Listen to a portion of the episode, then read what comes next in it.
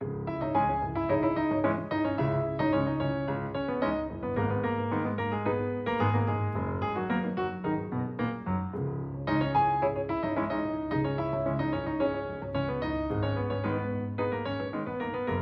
Viva, estamos em semana de congresso de jornalistas, apenas o quinto. Falamos de outro congresso do terceiro maior partido com representação parlamentar, que fez mais um congresso, desta vez sem atropelos à ordem de trabalhos, sem o líder intervir a toda a hora, com uma grelha definida e similar à dos outros partidos. Não vamos aqui enunciar todas as medidas anunciadas, que foram muitas, mas mais analisar a atitude de quem esquece um adversário político, o líder do PSD, Luís Montenegro, partido do qual André Ventura foi militante e vereador em Loures, elege Pedro Nuno Santos como alvo privilegiado, ostenta vários elementos, figuras afastadas da vida política ativa, mas que tiveram responsabilidades e que deixaram de se rever no PSD. E agora, como dizia Henrique Freitas, antigo secretário de Estado de governos de Drão Barroso e deputado do PSD durante largos anos, os taxistas vão votar Chega.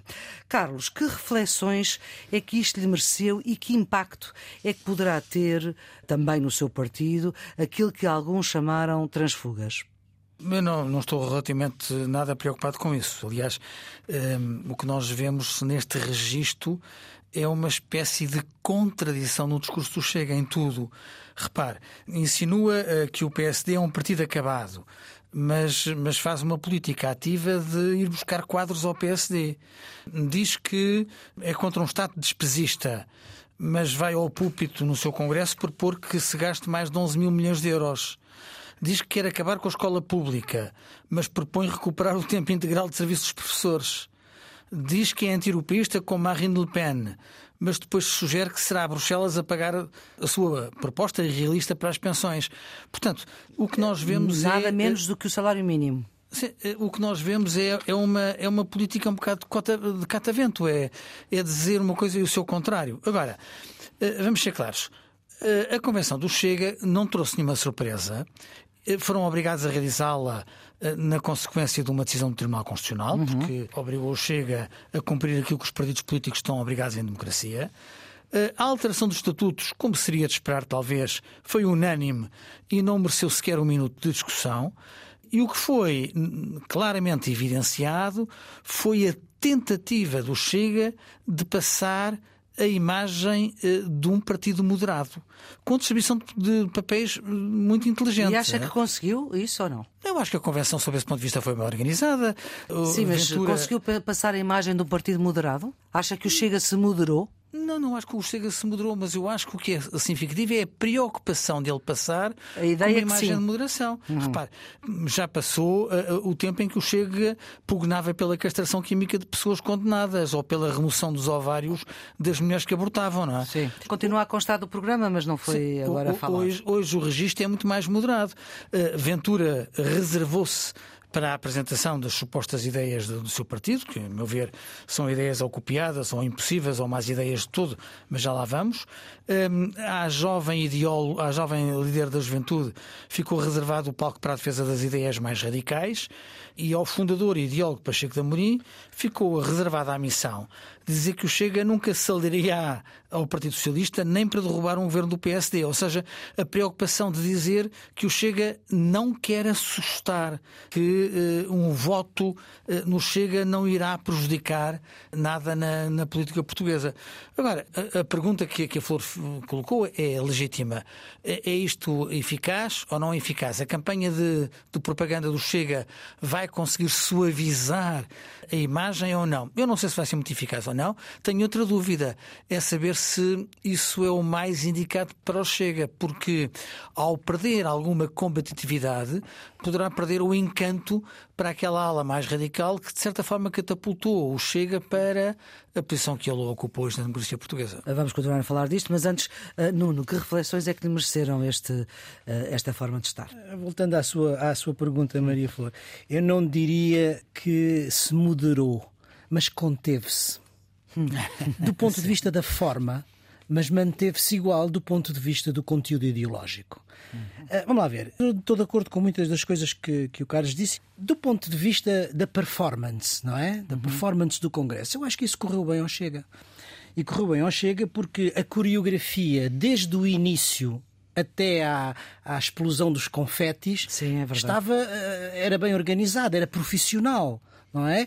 Como a Flor disse, com uma ordem como todos dos congressos de todos os outros partidos. Uhum. E depois com uma coreografia claramente estudada, eu nunca tinha visto isto em nenhum congresso de, de partido, que é todos os outros estão numa mesa e o líder está só sozinho. numa mesa, o que é claramente a ideia de que há aqui um culto de personalidade, não é? O líder sozinho numa mesa. O líder exatamente. sozinho numa mesa Esse para é marcar um a personalização do poder. Só falta o, o retrato atrás, como nos tempos. Que ficámos a saber por Mariana Mortágua pessoa que está um retrato do, do, líder do Chega em todos os gabinetes dos deputados na Assembleia da República. Então só confirma aquilo que, que eu estou a dizer. E, portanto, pois quer dizer, o próprio Ventura, ele próprio é uma performance. Portanto, do ponto de vista performativo, acho que o Congresso correu bem, uhum. correu bem, eh, correu bem ao Chega. Foi um Congresso de unidade, não houve dissidências como acho que foi em Évora, com, com saídas da sala, com, com, com divergências. Com... Só foi... houve aquele rapaz que disse que estava de acordo com o líder, mas não sabia o que é que o líder pensava. Enfim. Mas, portanto, o líder não teve, não teve ninguém para disputar a liderança, teve 98,9%, só foi batido uh, pelo, pelo Paulo Raimundo. Paulo Raimundo teve 99 e não sei o quê. Uh, penso eu, confirmo, memória, de memória. A, a, confirmar, isto okay. é de memória. E, portanto, mostrou mobilização. Agora, do ponto de vista da estratégia, a Maria Flor enunciou aí claramente a estratégia dele eh, foi muito evidente, ou seja, é polarizar o conflito com o PS e com o Pedro Nuno Santos, uhum. ignorando a AD e Luís Montenegro. Fê-lo, aliás, de uma forma muito ostensiva e com uma coisa que eu achei de mau gosto e que até pensei que houvesse uma palavra, não sei se houve ou não, parte do, do, do PSD, que foi, eh, digamos, uma tentativa de apropriação da figura de Francisco Sá Carneiro que, enfim, merece pelo menos alguma, algum reparo. Agora, claramente, eh, ele enunciou esse, esse objetivo, era o de passar de um partido de protesto a um partido de governo. Ele uhum. disse, eu quero sim, governar. Sim. E nesse sentido, obviamente, ele teve que se conter do ponto de vista da forma, eh, mas eu acho que não mudou muito do ponto de vista do conteúdo ideológico. Deixou de facto cair, como o Carlos disse, aquelas propostas que eram mais evidentes, de, até civilizacionais, não é? Não conformes à Constituição. Não conformes à Constituição, como a castração química, como a prisão perpétua, esse género de coisas, mas os temas típicos do populismo estiveram todos. Estiveram hum. todos presentes. Corrupção, limpar Portugal. Uh, a palavra corrupção está em todas as intervenções de André Ventura, venha a propósito ou não? Venha ou não. A imigração, digamos com uma, uma, uma, forma dura sobre a imigração, a questão da segurança e a questão da ideologia de género, uhum. onde eu acho que ele vai captar simpatia fora da área ideológica do Chega. Mas uhum. enfim, uh, veremos. Quando chega à questão das propostas concretas, as propostas concretas são absolutamente irrealistas. Quer dizer, não, não há uma daquelas propostas concretas que esteja programada, que esteja orçamentada e aquilo que nós sabemos que significa, do ponto de vista orçamental, são os tais 11 mil milhões de euros, uhum. o que, obviamente, um partido de poder não faz isto. Um partido que quer ser governo não faz isto. Isto ainda é a marca do populismo de protesto, do irredentismo. Ou seja, eu aponto os, os problemas e por apontá-los, eles estão prontos, estão uhum. resolvidos no dia seguinte. Isso, obviamente, não é credível num partido que quer ser governo. Uhum. E desse ponto de vista, eu acho que nada mudou no populismo do Chega e do André Ventura. Carlos, esta semana a AD reuniu-se com economistas para traçar o cenário macroeconómico, uh, mas o embaixador Tanger Correia, que é o número 2 do Chega, que veio do CDS, até contou os braços no ar uh, dos que vieram do PSD, dos que vieram do CDS, para dizer que a verdadeira AD estava ali. Carlos, que impacto é que isto pode ter na AD que o PSD está a fazer com o CDS e com o PPM? Não, rigorosamente nenhum. Quer dizer, eu creio que é evidente para os portugueses de que eh, quem quer continuar com o governo socialista deve votar Pedro Nuno Santos. Quem quer mudar a página tem de votar na, na AD. E se quer posições que são claramente irresponsáveis, vota no Chega, independente de, de haver outros partidos a disputarem o cenário eleitoral.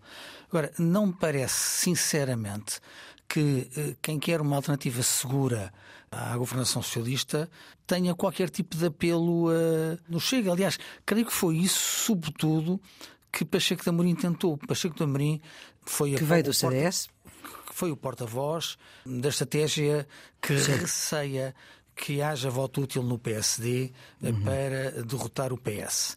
E, portanto, o que ele foi dizer é que o Chega nunca vai ser aliado do PS e nunca vai derrubar um governo do PSD. Como quem diz, Pronto. podem votar em nós que nós não seremos uma má surpresa. Mas agora, isso depois não é compatível com tudo o resto que o Chega tem dito e tem feito. É evidentemente uma postura uh, irresponsável, veja-se a propósito da, das medidas que foram apresentadas, uh, as pensões mínimas. Ao nível do salário mínimo as grandes opções económicas, a ideia que foi badalada de cortar 400 milhões de euros em apoio à ideologia de género para financiar um fundo de apoio às forças de segurança. Que ele chama assim, que ele chama assim. Não, mas eh, eh, Porque... não há nenhuma, não há Esses... nenhuma rúbrica do Orçamento de Estado para, para a ideologia de género. Pois, é? claro. Há uma rúbrica do Orçamento de Estado para a igualdade de género e para o combate a fenómenos com violência doméstica. Olha, se tivermos em atenção quantidade de casos de violência doméstica que infelizmente se continuam a verificar em Portugal, se calhar esta verba que está orçamentada é, é insuficiente. É? Portanto, a, a ideia de usar isto para dar às forças de segurança é uma tentativa fácil, mas um bocadinho oportunista, de acenar um gesto uhum. de simpatia para, para com as forças de segurança. Ainda por cima com as forças de segurança em protesto, Nuno. Esta questão tem duas perspectivas pela qual pode ser vista. Uma é o facto de o Chega ter sido até agora basicamente o partido de uma pessoa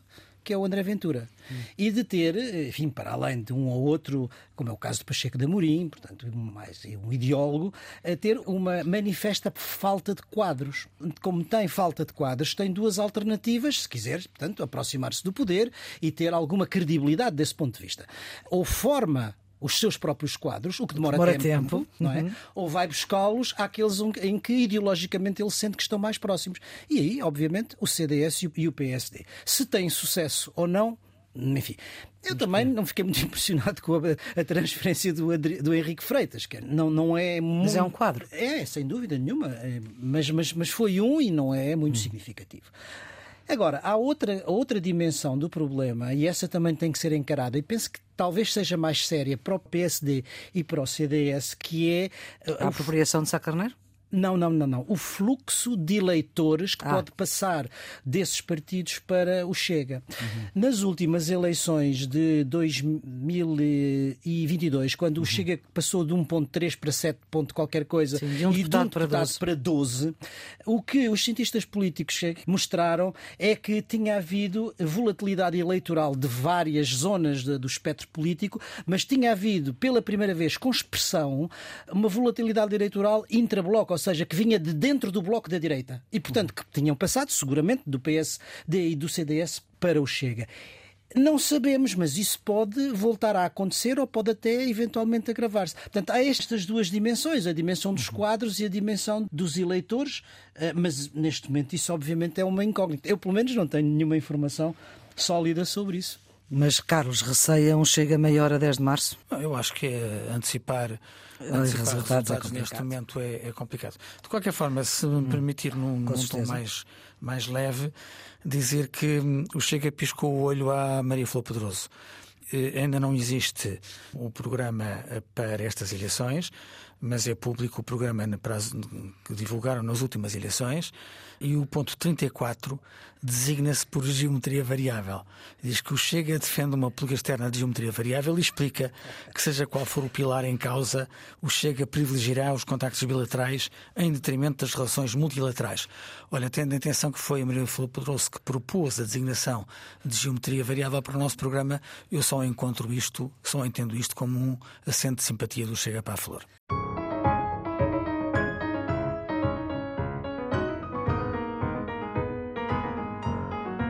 Edição número 171 do Geometria Variável, com o Nuno Severiano Teixeira, antigo Ministro da Defesa e da Administração Interna de Governos do Partido Socialista, professor catedrático e presidente do IPRI, Instituto Português de Relações Internacionais da Universidade Nova de Lisboa, e Carlos Coelho, antigo Secretário de Estado da Educação, eurodeputado do PSD, presidente da plataforma pluripartidária Nossa Europa. São eles os residentes fixos deste programa. E Nuno, vamos começar pelas eleições em Taiwan.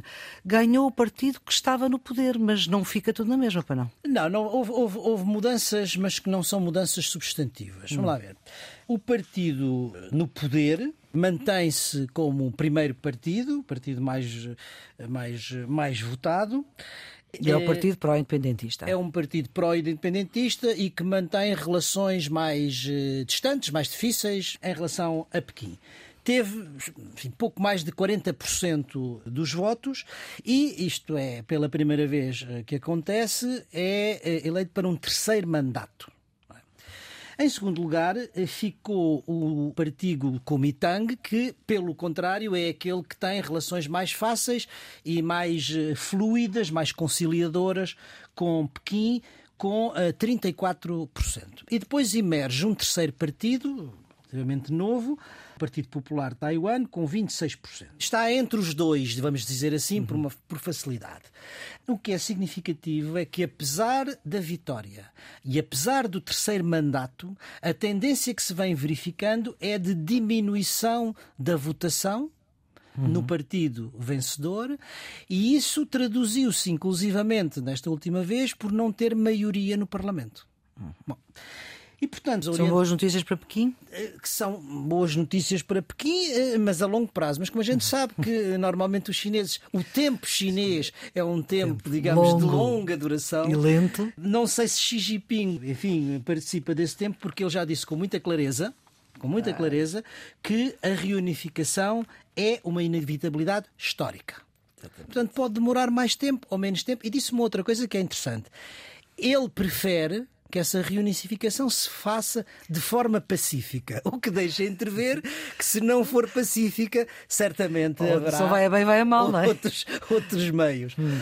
E, portanto, o que é que nós podemos prever? O, o, governo vai tomar, vai tomar posse em 20 de maio e é provável que a partir dessa altura nós continuemos a assistir à pressão da China continental sobre a ilha, pressão diplomática, pressão política e, como já vem sendo habitual, aquela pressão militar dos exercícios uh, no Estreito. Agora, há uma coisa, Maria Flor, que talvez valha a pena dizer: é porque é que Taiwan é tão importante para o Ocidente e para a economia internacional. Taiwan é o líder mundial da produção dos semicondutores e das componentes dos microprocessadores que são a base da nossa vida. Da nossa vida. Não estávamos a chegar aonde estamos a chegar se não houvesse essas. Exatamente. É, Portanto, é, é, é, é uma peça estratégica nas cadeias de abastecimento deste fator fundamental para a economia do futuro.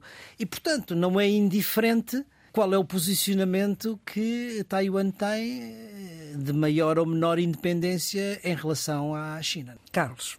Do ponto de vista do, do cenário eleitoral, ele foi bem descrito pelo, pelo Nuno. E a verdade é que, perdendo a maioria absoluta no Parlamento, o partido no poder, o DPP, vai agora ter de ter uh, a capacidade de diálogo com o terceiro partido, uh, com o TPP, que é o kingmaker, é quem estabelece as maiorias. E embora tenha uma uma plataforma mais nacional, uh, mais circunscrita às questões da ilha e menos internacional, intervém menos na polémica, sim ou não, à independência, evidentemente que vai condicionar a postura da, do governo e a relação com, com os seus vizinhos, uh, particularmente com a China. Vamos a ver o que é que, o que, é que isto vai dar. Agora, há, há alguns dados que, que eu gostaria de sublinhar. O primeiro é que, a despeito da política de intimidação violenta que a China fez, uh, chegou ao ponto de apenas 16 horas antes dos eleitores de Taiwan irem às urnas. Hum. O exército chinês tornou público um comunicado em que disse estar pronto para esmagar as conspirações independentistas de Taiwan e afirmou que faria tudo para salvaguardar a soberania e a integridade territorial do país, do país China, referindo -se sempre a Taiwan como parte, uhum. como parte da China, a despeito de toda uma política de intimidação, de comunicados públicos, de ações militares, eh, sobrevoo de, do território. Eh, o que é verdade é que o Partido Pró-Independentista tornou a ganhar as eleições. Sem maioria hum. absoluta, como já foi dito, mas, mas ganhou mas as eleições. E isso eh, acho que é um, um sinal para a democracia na, naquela zona. O que é preocupante foi aquilo que o Nuno disse. A ameaça velada de Xi Jinping que considera que se não for a bem, vai a mal. Eh, aliás, ele utilizou uma expressão meio, meio poética recentemente numa revista de teoria política em que disse que queria ganhar Taiwan, bem como Macau e Hong Kong, pelo coração. Portanto, a ideia de que eh, era mais importante eh, conquistar as, as, consciências do que provavelmente invadir. Mas a verdade é que a China tem menos capacidade de pressão económica sobre Taiwan. E porquê? Porque a pressão, a percentagem das exportações de Taiwan para a China continental eh, desceu muito. Neste momento é 23%. É o valor mais baixo em quase duas décadas. Para termos uma ideia, em 2010 portanto há 13 anos, mais de 80% dos fluxos anuais de investimento de Taiwan eram para a China continental. Agora são só 23%. Um, depois, mais de 60% das exportações de Taiwan para a China são máquinas e equipamentos elétricos, como o Nuno uh, recordou, incluindo chips para computadores. Uh, Taiwan são os líderes mundiais. O que significa que qualquer corte eh, na transferência destes produtos vai prejudicar mais os compradores chineses do que os vendedores de Taiwan que conseguirão vender para qualquer outra parte do mundo. É? E, portanto, eh, estando privada a China de ferramentas de coação económica, a coação militar aparece como a mais provável. E há muitos observadores internacionais que dizem que Xi Jinping não, não quererá uh, esperar muitos anos para reunificar a China, que ele quer assumir isso durante o seu mandato e que, portanto, uh, outra vez, uh, permita-me a expressão, se não for a bem, vai a mal. Tanto que o, o governo de Taiwan está a fazer uma grande pressão para aumentar a capacidade militar de defesa para garantir uma capacidade de expansão, invocando o exemplo da Ucrânia. Dizer, também ninguém acreditava que a Ucrânia fosse capaz de resistir ao avanço, ao avanço russo e a verdade é que conseguiram. Uhum. E, portanto, se nós tivermos mais meios, mais mísseis, mais capacidade de antecipação dos ataques e alguma capacidade de, de contra-ataque, eh, isso não é que a China, se quiser, não consiga esmagar, com certeza, mas terá mais custos, quer em termos materiais, quer em termos eh, humanos. Uhum. E isto vai complicar o, o raciocínio a, a médio prazo. Há outra questão que também foi colocada nesta semana com a divulgação de um estudo da Bloomberg que diz que uma invasão de Taiwan pela China, além de complicar o cenário internacional, pode representar um impacto de 10% no PIB mundial. Ou seja, pode acentuar os fenómenos recessivos em muitas das economias. E, portanto, haverá uma pressão internacional para garantir uma solução que não passe por uma invasão. A verdade é que Taiwan tem 23 milhões de pessoas e são 23 milhões de pessoas que Duas merecem, Portugal, um bocadinho. que merecem uma solução pacífica para um problema que é marcadamente político. Já que tínhamos falado a propósito do Médio Oriente, do escalar do conflito para a região, está tudo a acontecer ao mesmo tempo. Temos os ensaios na Coreia do Norte, agora o Paquistão a retaliar contra o Irão, os Estados Unidos a bombardear os Houthis, agora voltaram a bombardear os Houthis também no Iémen, o Mar Vermelho a estar um mar de guerra, na Ucrânia a Suíça a apresentar-se como palco para uma cimeira de paz a pedido de Zelensky, a Rússia a dizer que não há paz possível com a Ucrânia na NATO. Este é um ano, além de todas as eleições, de todos os conflitos, é um ano também, Nuno, em que o conflito se generaliza. Sim, eh, temos neste momento eh, focos de conflito aberto no leste da Europa, na Ucrânia e no Médio Oriente. No Médio Oriente, claramente numa fase eu diria de, de, escalada horizontal, porque quer dizer, já não é apenas a faixa de Gaza, já temos uh, o risco de alargamento para o Líbano, temos o Mar Vermelho a ferro e fogo, uhum. e quer dizer, apesar das declarações apaziguadoras, o certo é que os ataques de parte a parte continuaram. Uhum. E agora temos essa situação preocupante que é a entrada direta do Irão com ataques na Síria no, no Iraque e agora a questão do Paquistão. Resta dizer que estamos já a entrar em estados com capacidade nuclear. Isto são os conflitos abertos. Para não falar neste conflito que é tenso, mas que não é, mas que é fechado por, por contraposição, que é a situação em, em Taiwan. Sim. E, portanto, não vai ser um ano pacífico deste ponto de vista. Carlos. O Nuno escreveu um artigo muito bom no público sobre a projeção destes conflitos para, para uma escala mais internacional e, na prática, a exportação do conflito do Médio Oriente para, para outros, com outras localizações e acabou de fazer agora Já o tinha dito aqui já o tinha vezes, dito aqui é? no Geometria Variável várias vezes e chamou agora a atenção para, para o Irão, porque o Irão é, é o berço e é o principal financiador de vários grupos terroristas, como os Houthis, é? que semeiam o terror no Iémen há, há- demasiado tempo. O problema deste ataque dos Houthis no Mar Vermelho é que isto tem consequências, além de, de segurança, tem consequências económicas grandes. é? Calcula-se que 12% do comércio mundial em termos de volume passa por aquelas eh, águas e talvez 30% do tráfego mundial de contentores. E para termos uma ideia, neste momento, das cinco maiores companhias de transporte marítimo, através de contentores, quatro interromperam ou suspenderam a travessia através do Mar Vermelho. Qual é a consequência? Mudar a rota através do Cabo da Boa Esperança aumenta a viagem de de 19 dias, eh, que era a duração da viagem pelo Mar Vermelho, para cerca de 31. Isto aumenta os custos da viagem, aumenta o custo dos seguros e tem impacto sobre a economia global. Isto levou um conjunto de países liderados pelos Estados Unidos a quererem tomar eh, atitudes eh, e eles, na prática, fizeram uma ação de retaliação definindo alvos úteis no Iémen. Foram duas rondas, atingiram perto de 90% dos alvos. O problema é que, mesmo com esta taxa de eficácia, portanto, atingindo 90% dos alvos, 75% da capacidade militar dos úteis, de acordo com os analistas de segurança, manteve-se intacta. E há também um problema que é de recrutamento. Só desde outubro, com o início do conflito entre Israel e o Hamas, os Houthis já recrutaram mais 45 mil militantes. Isto tudo financiado pelo, pelo Irão.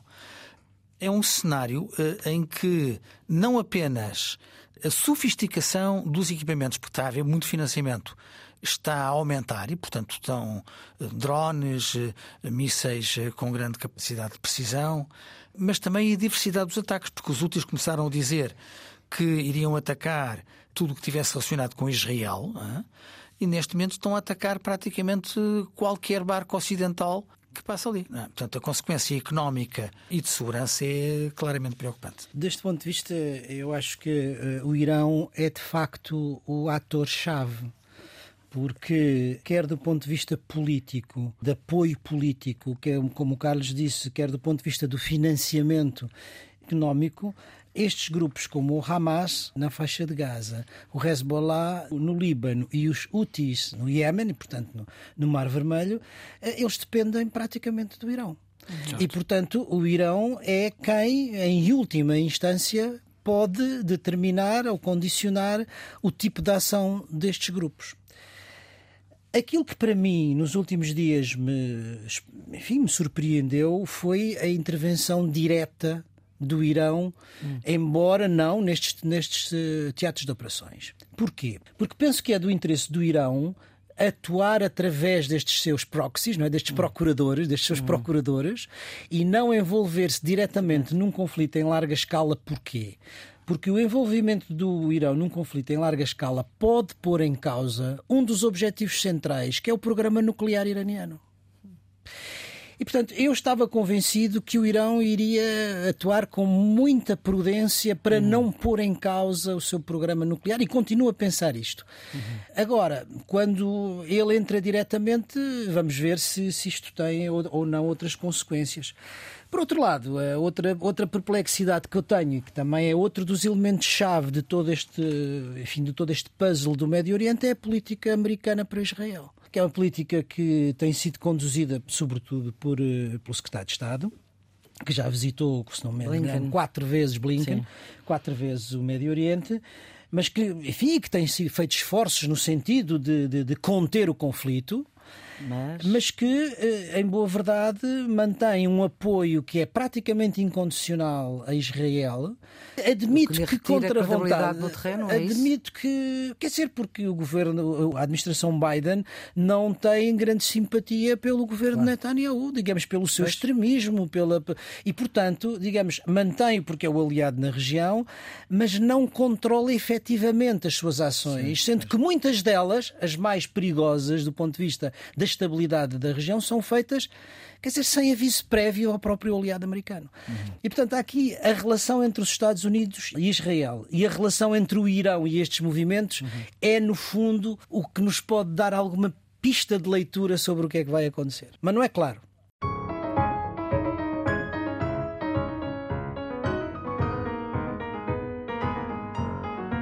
Vamos então para os redondos, bicudos e quadrados. Carlos, o seu redondo? Para a adoção no relatório sobre a transparência das organizações não governamentais. Milhões de organizações não governamentais fazem um trabalho extraordinário todos os dias, tanto ao nível local como global.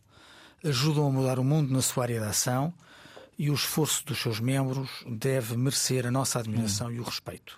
No entanto, tal como acontece com qualquer outra atividade pública, há quem utilize as organizações não governamentais para encobrir subornos lobbies opacos e tráfico de influências, como foi demonstrado com o escândalo do Qatargate de 2022.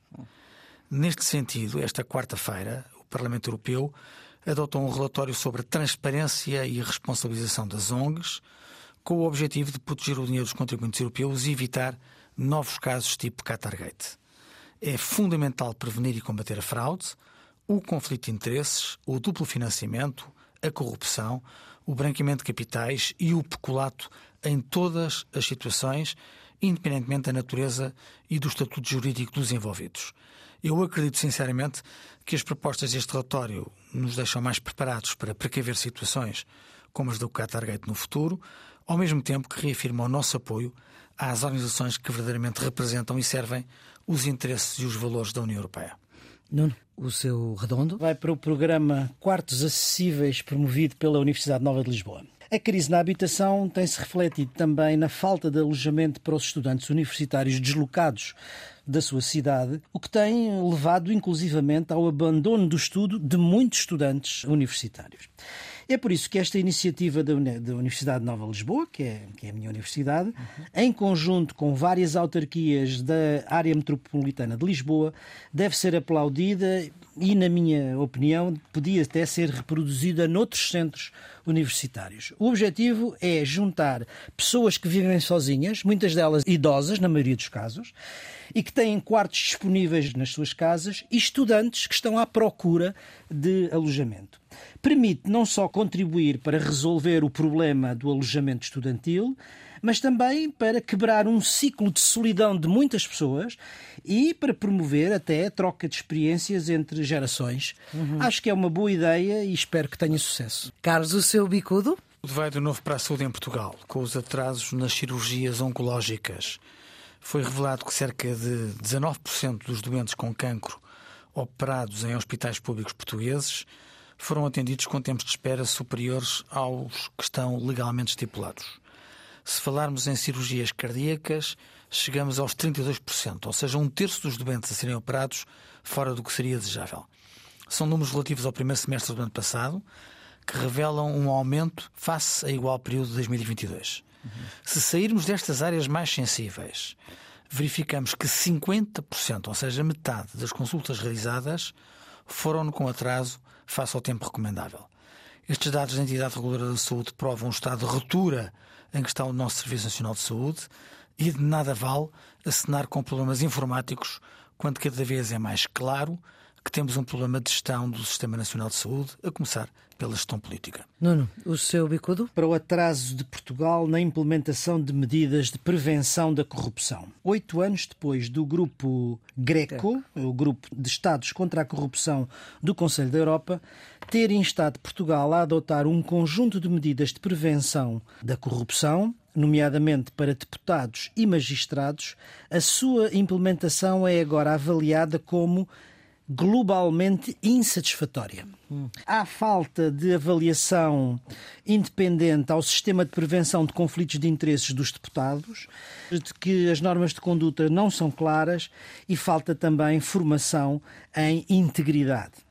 Por outro lado, chama também a atenção para a falta de eleição de magistrados pelos seus pares nos Conselhos Superiores da Magistratura. Ora, eh, é fundamental que se avance rapidamente nesta luta contra a corrupção, não só então, em nome da transparência do Parlamento e do sistema de justiça, mas também para não deixar aos populistas, aos movimentos populistas, aos partidos populistas, que, que, se apropriem deste tema e também, obviamente, para dar confiança aos cidadãos nas suas instituições. Os quadrados, Carlos, o seu? Para a fuga de cérebros de, hum. de Portugal, ou que é conhecido pela expressão brain drain, né? segundo o Observatório da Imigração quase um terço dos portugueses que têm hoje entre 15 e 39 anos decidiram em algum momento da sua vida deixar o país.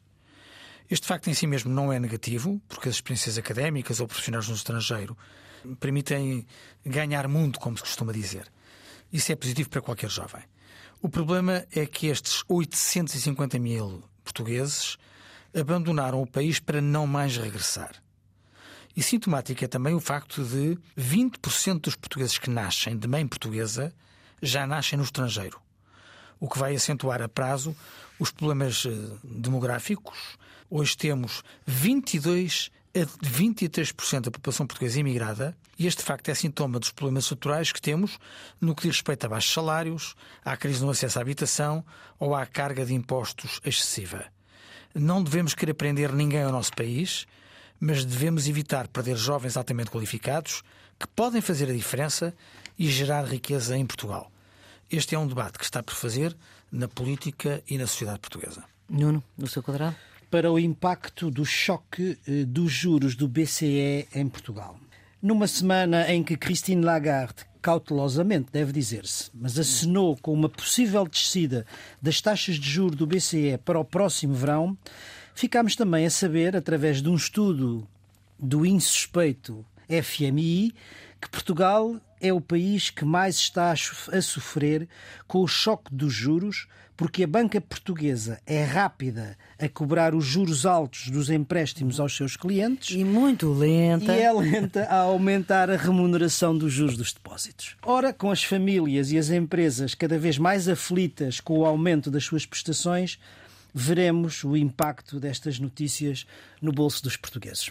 E pistas para fim de semana, Carlos, a sua? Na semana passada sugeriu Porto, agora voltamos a Lisboa, no Centro Cultural de Belém, Fidélio de Beethoven.